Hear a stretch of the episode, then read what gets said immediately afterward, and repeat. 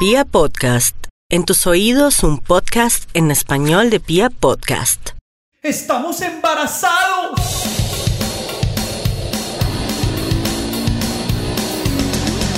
Los pañales, la comida, las pataletas, el jardín, el colegio, la primera adolescencia, la segunda adolescencia. la carrera, no.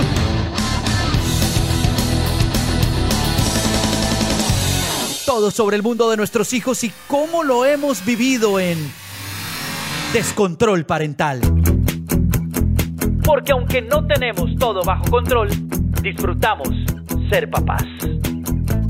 Hola, hola, ¿cómo están todos? Soy Natalia Ochoa y estamos hoy en un programa supremamente especial con una invitada muy importante en estos días que tenemos todos, pues estamos todos en este tema de la cuarentena, de estar conviviendo 24/7 con nuestros compañeros, con nuestros hijos también y con nuestro, nuestros compañeros de vida, sea el esposo, la esposa o eh, lo que sea, como para ser democráticos acá. Y pues yo no sé ustedes, hola Paola, hola José, ¿cómo están? Pero no es tan hola, fácil, Nata, ¿no? Hola Janet, no hola es tan José. fácil vernos todos los días eh, 24 horas con el marido o con la esposa No, no es fácil. o con el novio, ¿no? Es algo muy complicado porque tú estás en la casa con tu pareja las noches y los fines de semana. Hay parejas que trabajan y también es complicado ese tema de, de, de convivir en la casa y fuera de eso verse en el trabajo, como que es, es complicado. Es muy difícil. Exactamente, es muy difícil. Y hoy tenemos una invitada supremamente especial con quien vamos a hablar todos estos temas. Eh, ella es Janet Samper, ella es graduada en psicología del St. Mary's College en, Indiana, en Estados Unidos. Es máster en consejería psicológica de la Universidad de Florida y es máster en terapias de pareja y familia en la Universidad de Miami. Y también tiene un diploma en terapia de enseñanza, entrenamiento y supervisión del Centro de Consultoría del Kensington de Londres. Y pues nada más y nada menos que 34 años de experiencia arreglando matrimonios. ¿Todos los has arreglado, Janet, o no? Lo primero que les quiero decir es que tenemos que tener mucho cuidado con las palabras que utilizamos, porque cuando hablamos de arreglar o difícil o problema, estamos creando eh, esas realidades. Ajá, De acuerdo. Y, De acuerdo. y, y entonces eh, yo creo que eh, el mundo y todo el mundo está viviendo hoy una situación nueva, una situación que nos está pidiendo a nosotros que nos transformemos, que em, vivamos una situación nueva, por supuesto que llena de incertidumbres, pero yo quisiera en, eh, en el diálogo que vamos a tener ahora poder hablar más de eh, cómo, cómo lo, lo enfrentamos, lo manejamos, lo superamos, lo entendemos y no usar un lenguaje pues de déficit y y de dificultad. Me comprometo, porque soy la primera que, que arranqué diciendo que esto era muy difícil, es que no es fácil, pero bueno, estamos Sí. en Vamos un a momento de transformación, lo vamos a intentar, Janet. Entonces, un Yo- proceso de transformación y diálogo. Yo quiero levantar ahí la mano y quiero empezar con, con algo que esto, lo que tú dices, Janet, de transformación, porque es algo muy irónico, porque cuando uno está iniciando una re- relación, antes de iniciarla, cuando uno está en el coqueteo, uno habla con la persona y la quiere ver casi a diario, pero se puede ver solamente el fin de semana, que es cuando la invita a salir y se ven o toman el café. Y cuando ya son novios, entonces procuran el estudio o el trabajo como verse un poco más seguido y quisieran verse todos los días. Se casan, pero el trabajo entonces les impide, entonces solamente es por la noche y los fines de semana. Y ahora llega esta transformación donde es las 24 horas, los 7 días. Y creo que lo que acabas de ilustrar, José, es eh, el ser humano es un ser humano que vive procesos de evolución, de cambio y de desarrollo.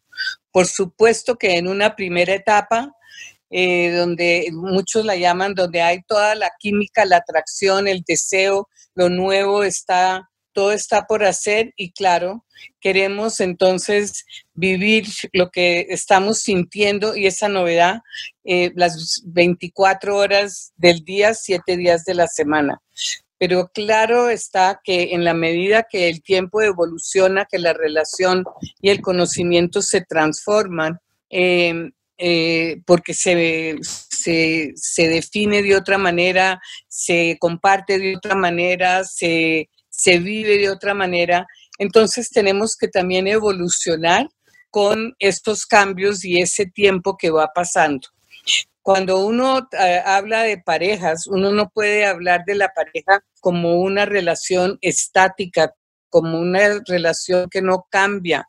Al contrario, tiene que uno ir mirando en qué momento y en qué etapa de sus vidas están y cómo lo que, lo que están viviendo en ese momento tiene que ver precisamente con la etapa en la cual se encuentran. Según las estadísticas en los países donde ya ha ido como terminando la cuarentena, los índices de divorcio han aumentado. ¿Esto a qué se debe y qué podemos hacer nosotros que estamos como comenzando esta cuarentena para evitar llegar a ese lugar? Llegar Fíjese que eh, ayer en un grupo, yo estoy participando en un grupo internacional de terapeutas y estábamos hablando de este tema y una de las cosas que se mencionó, no podemos decir que eh, los divorcios han aumentado, porque todavía es muy pronto para decir eso porque inclusive los juzgados y los sí están cerrados, etcétera, etcétera.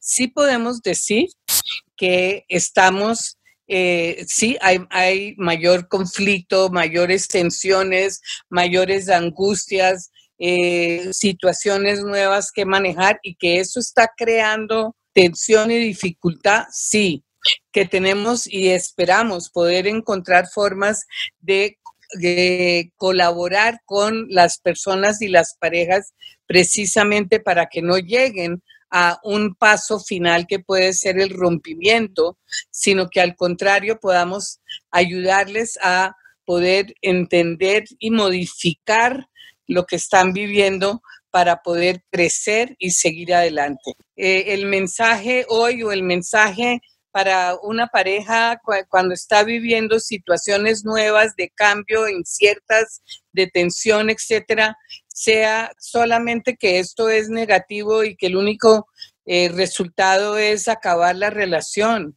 ¿no? Los momentos de crisis son los momentos donde más puede crecer, más se le está pidiendo a, cada persona que esté pensando, ¿qué puedo hacer distinto?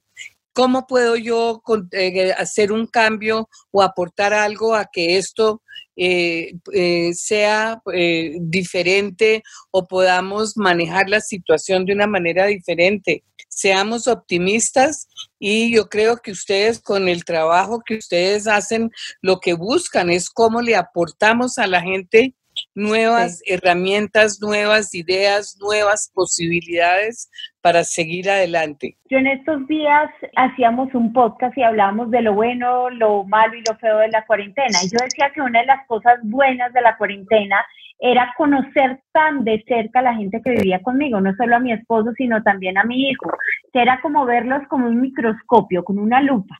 Entonces, mirar tan de cerca a las personas que tienes, pues puede dar una nueva perspectiva de ellas, ¿no? Nos, cambia, nos puede cambiar un poco esa perspectiva. ¿Cómo hacer que eso sea una ventaja y no una desventaja? Conocerlas mejor, conocerlas en estos momentos de crisis. Pues lo primero es ponerse uno en una actitud de querer conocer, no juzgar, conocer, querer comprender al otro, si es el hijo o la hija y según la edad que tengan es cómo comprendemos lo que ellos están viviendo.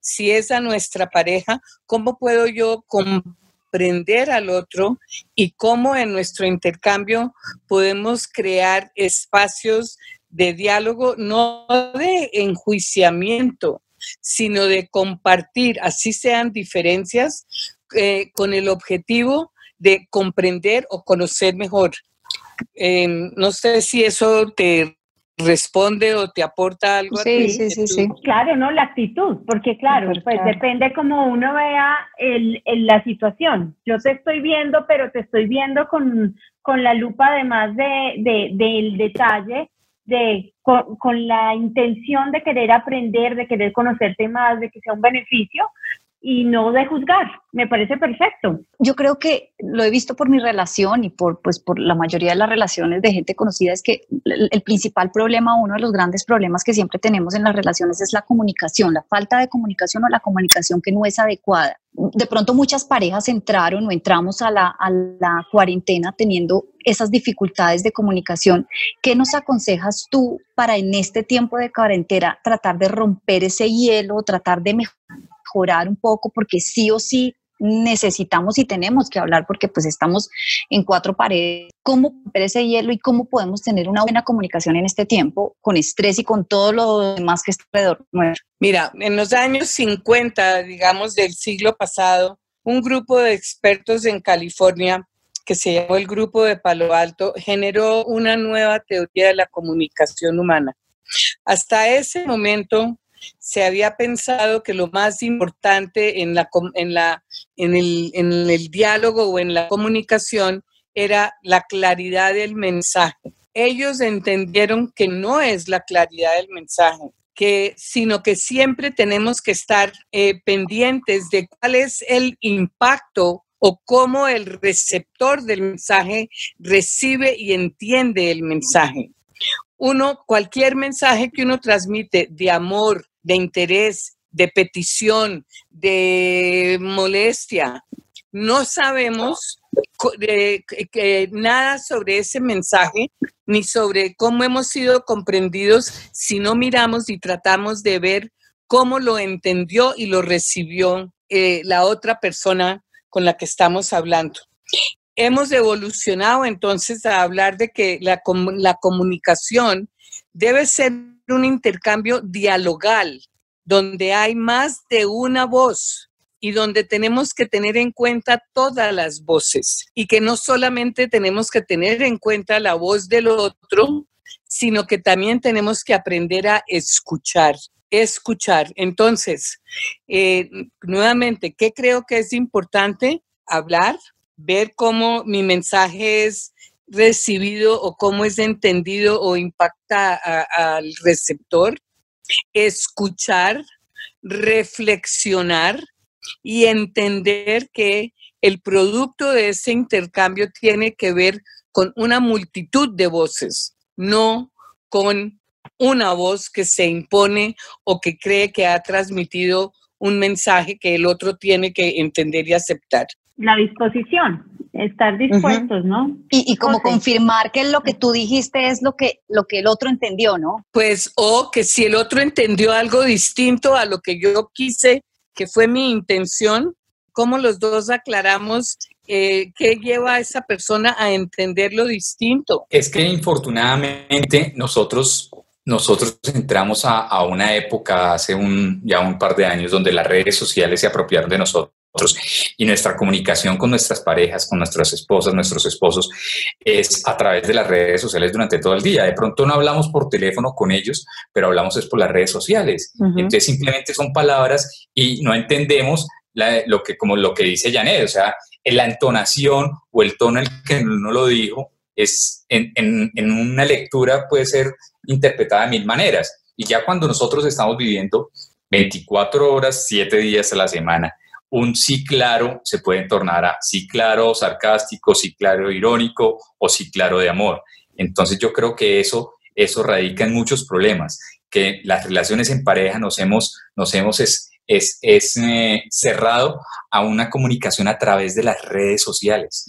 Es más, a veces una llamada hace falta, a veces de volarse del trabajo, llegar por la noche con unas flores y un te amo, hace falta. No es mandar la carita feliz o el corazoncito en, por WhatsApp, porque listo, eso es bonito, pero falta, falta lo que, lo que, lo, con lo que enamoramos a nuestras sí, parejas. de acuerdo. Eso es muy, importante. Acuérdense que cuando enamoramos a nuestras parejas, no hicimos más que validarlos, comprenderlos, eh, atenderlos y después cambiamos a eh, obedezca, em, eh, entienda, eh, haga. Sí, a mí no me dejan hacer aseo en la casa, Janet. ¿No te dejan? No. Pobrecito, cómo sufre. Es muy duro, a mí me ha tocado muy duro. Imagínense que en terapia, cuando yo estoy trabajando con parejas en terapia de pareja, una pregunta que suelo hacer es, ¿cuántas horas de intercambio de calidad, de calidad, creen ustedes que necesita la relación de ustedes, la relación de una pareja, para poder ser una relación rica, que está creciendo, que se está modificando, que es deliciosa para ambos.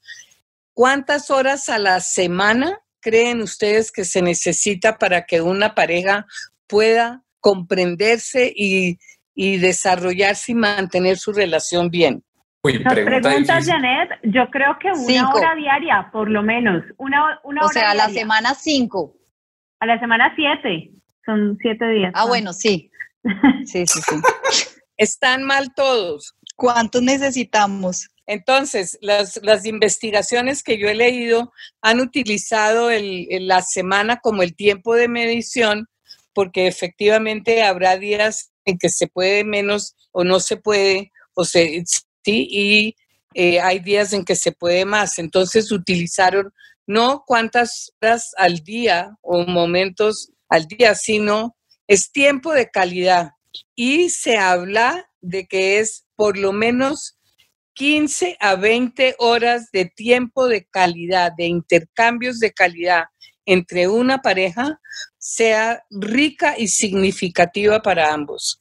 ¿En la semana 15 horas? Sí. Estamos mal. Claro, y, y, una cosa es lo que dice Janet, que es calidad de vida, porque nada sirve estar juntos acostados viendo una película juntos. Cada uno mirando el celular. Oh, sí, exacto.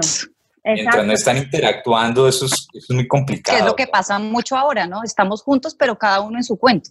En su cuento. Claro, pero no es nada. Es tiempo de calidad, caricias, palabras, gestos, acciones, intercambios, compartires quienes están aprovechando esta cuarentena para resolver conflictos pasados lo están haciendo bien o tienen que esperar a que todo este confinamiento y este proceso cambie para resolver esos problemas? ¿O es el momento para solucionar problemas que venían del pasado? Mira, em, eh, yo me acuerdo que eh, cuando yo me estaba entrenando em, y solíamos hacer este tipo de pregunta, los grandes maestros decían, esa pregunta no se puede contestar, depende.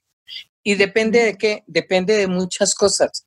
Depende de la pareja, depende de la calidad de la relación, depende de cómo hablan, depende de, qué tan eficaces han sido para manejar otras cosas. Hay algunas que sí y hay unas que no.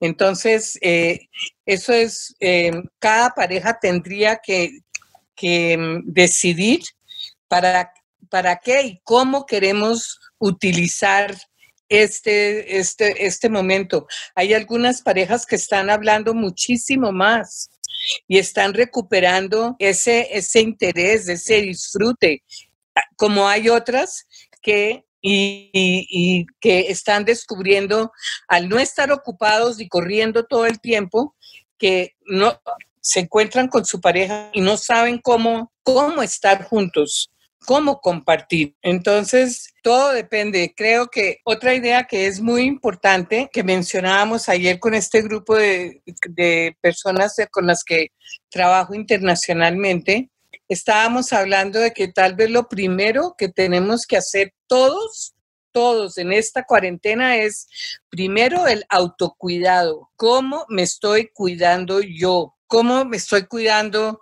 no solamente con el ejercicio, la comida, el sueño, el trabajo, eh, ¿sí? Haciendo cosas que a mí me, me gustan, me, me reconfortan. En este momento todos tenemos que, uno, cuidarnos a nosotros mismos, porque no podemos, si no nos cuidamos nosotros, imagínense qué es lo que estamos poniendo para las personas a nuestro alrededor. Sí. De acuerdo, si, si de salud mental, si no tenemos nuestra salud mental fortalecida, por ejemplo, ¿cómo vamos a resolver un problema eh, con eh, o una circunstancia compleja con, con la pareja o con el hijo? De acuerdo. Esta dinámica de la cuarentena nos ha generado que las funciones y, la, y las tareas y los roles que cada uno ejercía hayan cambiado un poco, porque estamos lidiando con homeschooling, home office, eh, más las cosas de la casa, más todos en el mismo espacio. ¿cómo hacer Janet, para que eh, esta nueva, estos nuevos roles, porque yo creo que el hombre le ha tocado entrar un poco a ayudar, pero hay veces él está acostumbrado a que solo ejerce un rol y, y las mujeres terminamos como cargando un poco más, pero también dentro de este confinamiento empezamos a exigir un poco más a los hombres cómo hacer que esto no genere un conflicto, cómo hacer para que se equilibren las cargas de una forma más adecuada, cómo manejar esta situación. Pues mira, es claro que este, eh, esta situación nueva nos lleva a tener que crear rutinas nuevas porque las rutinas que teníamos antes no, las, no, no nos sirven. Entonces, lo primero es que hay que crear rutinas nuevas. Y a mí se me ocurre una, yo no, a mí no me gusta dar consejos, pero voy a dar una ahorita que es el siguiente. En estas rutinas y que, como bien dices, eh, Paola, que está el homeschooling, el home office, el aseo de la casa, la cocina, el estado de ánimo de los hijos, todas esas cosas, em, hay una intervención o una tarea que a veces yo uso en terapia que se llama los días pares y los días impares. Yo diría que de golpe inclusive en esta cuarentena tendríamos que hablar de eh, medios días ¿sí? Más que eh, día par o impar. Pero, ¿qué, ¿qué quiero decir con eso? En el día par, como en una pareja hay dos personas, si el uno escoge el número, los números pares y el otro el número impar, en el día par, la persona que ese día, eh, ese día entonces es la persona que los dos han aceptado, es la persona que va a dirigir, a orientar, a pedir y el otra, otra persona está en un rol de apoyo y de colaboración. Al día siguiente, que es un día impar, entonces la persona que ha elegido el número impar va a estar en el rol o en la posición de dirigir, orientar, pedir, organizar. Si eso no es posible para todo el día, pues de golpe lo pueden hacer eh, teniendo en cuenta que los dos, claro, en una relación hay dos personas, pero hay un solo equipo.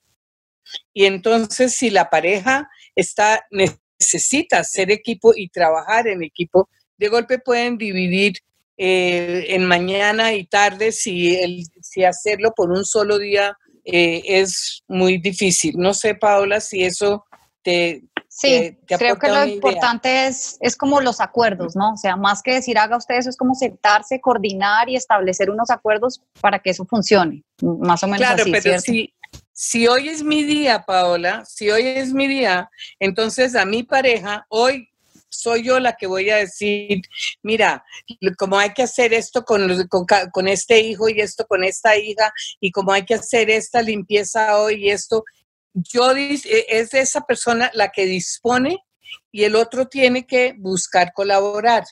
Entendí. Ahora, ¿qué pasa? También puede ser, ¿sabe qué? Tengo una, una que el marido o la otra persona tenga, mire, mañana tengo una reunión de 10 a 12 a la que no puedo faltar.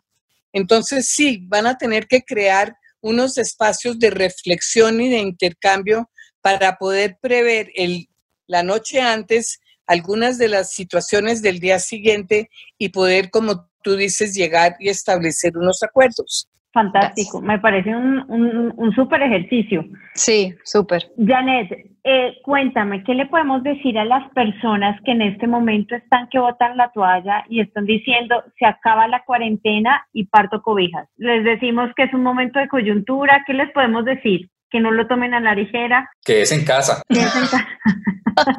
Generalmente lo que uno recomienda y lo que yo recomendaría es, primero, entender que ahorita pueden estar en un momento muy, muy, muy difícil, pero no es bueno tomar decisiones de vida tan trascendentales en, caliente, eh, de golpe, eh, darse un tiempo para o buscar una ayuda o un apoyo o para esperar a que la, sí, a que las cosas vuelvan como a su cauce normal, a ver si eso eh, se arregla, pues sí, pero, pero no sé si se arregla porque eso no se arregla solo, pero em, sí creo que eh, el buscar cómo dialogar, cómo llegar a acuerdos, cómo entender, cómo eh, cada persona tiene que pensar cómo puedo yo ayudar a que nuestra situación no se empeore ahorita.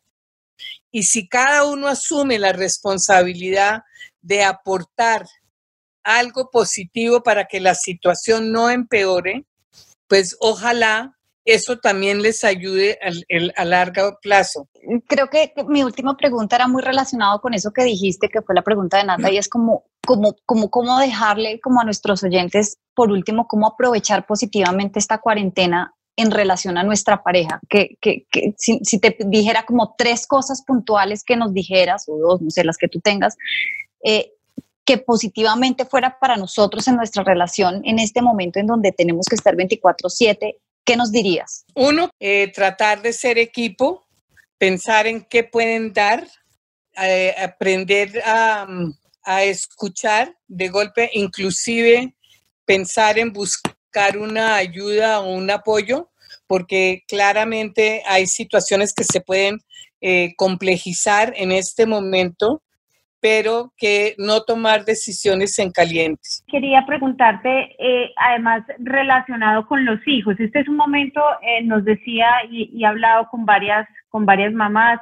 eh, mamás de, de, amigos de mi hijo, y decían, vea, y nos hemos dado cuenta, este es un momento en el que los niños están mirando con mucha más atención a sus papás, sus reacciones, sus conversaciones, sus diálogos, su interacción con, con el otro, con el padre o con la madre. ¿Cómo, eh, ¿Cómo como pareja podemos tener de pronto esas discusiones a veces, eh, pues claro, saliéndonos de pronto del entorno en donde, les, donde está el niño, pero si se presenta de pronto una discusión frente a un niño, ¿qué hay que hacer? ¿Qué hay que hacer en ese momento? Esto en términos de cuarentena, porque pues estamos todos confinados en un mismo espacio, pero, pero aplica para otras situaciones. Pues claro, el ideal es no tener esas peleas o conflictos o discusiones en presencia de los hijos. Dos, si eso ocurre y ya ha pasado el momento caliente y el momento difícil, creo que uno o ambos padres pueden, deben reflexionar y deben eh, eh, pues hablar entre ellos y ojalá también poderle eh, dar a, los hijos, eh, explicarles, mire, esto lo manejamos mal, no ha debido ser así, pedimos disculpas, hagamos todos el esfuerzo por, por ser más pacientes, más comprensivos, etcétera. Y yo creo que los papás no somos como los ríos que no nos podemos devolver. Yo creo que eh, sentarnos con los hijos y, hablar sobre momentos difíciles que se han presentado y buscar con que pedir disculpas y, tratar de dar paz y tranquilidad es muy importante. Bueno, Janet, pues te quiero agradecer muchísimo por esta entrevista. Yo creo que va a ser de mucha ayuda para mucha gente eh, en estos momentos en los que efectivamente pensamos que las relaciones en pareja por, por toda la crisis. Además, se vienen crisis económicas y demás. Estamos todos muy tensos, estamos además preocupados por la salud nuestra, de nuestros hijos, de nuestros padres. Es un, un momento muy tenso, pero seguramente con tus reflexiones vamos a lograr y esperamos que así sea para todos quienes nos escuchan, una, una relación y un diálogo más armonioso en la pareja. Qué importante es eso de construir equipo. Me quedó sonando, Janet, muy, sí. muy chévere y muy enriquecedora tu, tus explicaciones. Muy, muy, muy buenas conclusiones en esta, en esta, entrevista, Janet. Mil gracias. Cuentan conmigo cuando quieran. Muchísimas gracias. Un abrazo fuerte. Niños, estuvimos con Janet Champet, que es psicóloga y también tiene maestría, como le dije al principio, en psicología y consejería de la psicología y también tiene una maestría en terapias de pareja y terapias de familia. Yo creo que esto fue muy importante para todos nosotros y esperamos que a todos ustedes les sirva también. Creo que José tenía un, un tema que quería conversar con nosotros. Sí, sí, sí. Eh, ese era un caso de esos, un caso de la vida real. Unos vecinos, amigos se acaban de separar eh, y era lo que hablábamos. Iniciaron el, el, el, la cuarentena mal y como que quisieron darse esa oportunidad, pero infortunadamente no lo hicieron y al final los niños fueron los perjudicados. Entonces, ¿cómo, cómo, cómo trataron ellos de salvar la cosa? Como que les compraron su perrito y todo el cuento, pero eso terminó dañando muchísimo más la relación porque entonces la señora es la que ahora le toca sacar el perro, entonces está disgustada que fue mala idea. Otro hijo. Sí, exacto. Entonces, esto es lo que, lo que decía Janet, es de mucho diálogo, es de diálogo, mucho diálogo. y yo creo que otra cosa que me ¿ah? gustaría decir, sí, eso que ella dijo del equipo me parece espectacular y otra cosa que me pareció importante que ella dijo es, no importa que estemos en cuarentena, no importa que no podamos salir, busquemos ayuda o sea, siempre es importante buscar ayuda. Hay veces uno cree que todo lo puede resolver solo y no, es, es muy importante. Yo, yo soy muy partidaria de las terapias y soy muy partidaria de, eh, digamos, en una relación, una tercera persona siempre te ayuda a ver las cosas diferente y no importa que estemos en la cuarentena. Hay muchos doctores que, que atienden en este momento y que se está haciendo consulta virtual. Creo que Janet es una de ellas que está atendiendo consulta virtual. Podemos dejar también los datos para que, para que la llamen, ajá. pero busquen ayuda, no importa el que sea. No, pero, pero ojo, no, yo ahí sí no estoy de acuerdo el que sea, porque siempre... No, no, no, bueno. Eh, o, sea, un profesional, ¿no? Sí, obvio, no. Un profesional en el asunto, porque de pronto le cuentan a la vecina. Obvio. Sí, claro, de la le cuentan a la vecina. bueno. pues tómese esto. No, obviamente alguien competente para el asunto. Exacto, porque, porque puede que le compartan ciertas cosas a la gente y la gente a veces eh, alimenta el fuego, la candela que hay en las relaciones y eso no está bien. No, no, no, no, no, no. Aclaro entonces. Yo, digo buscar ayuda otra, otra. con un profesional, no, con un profesional del área de la salud. Bueno, un abrazo muy grande para todos y nos estamos oyendo en el próximo podcast. Saludos y chao. Chao, chao. chao.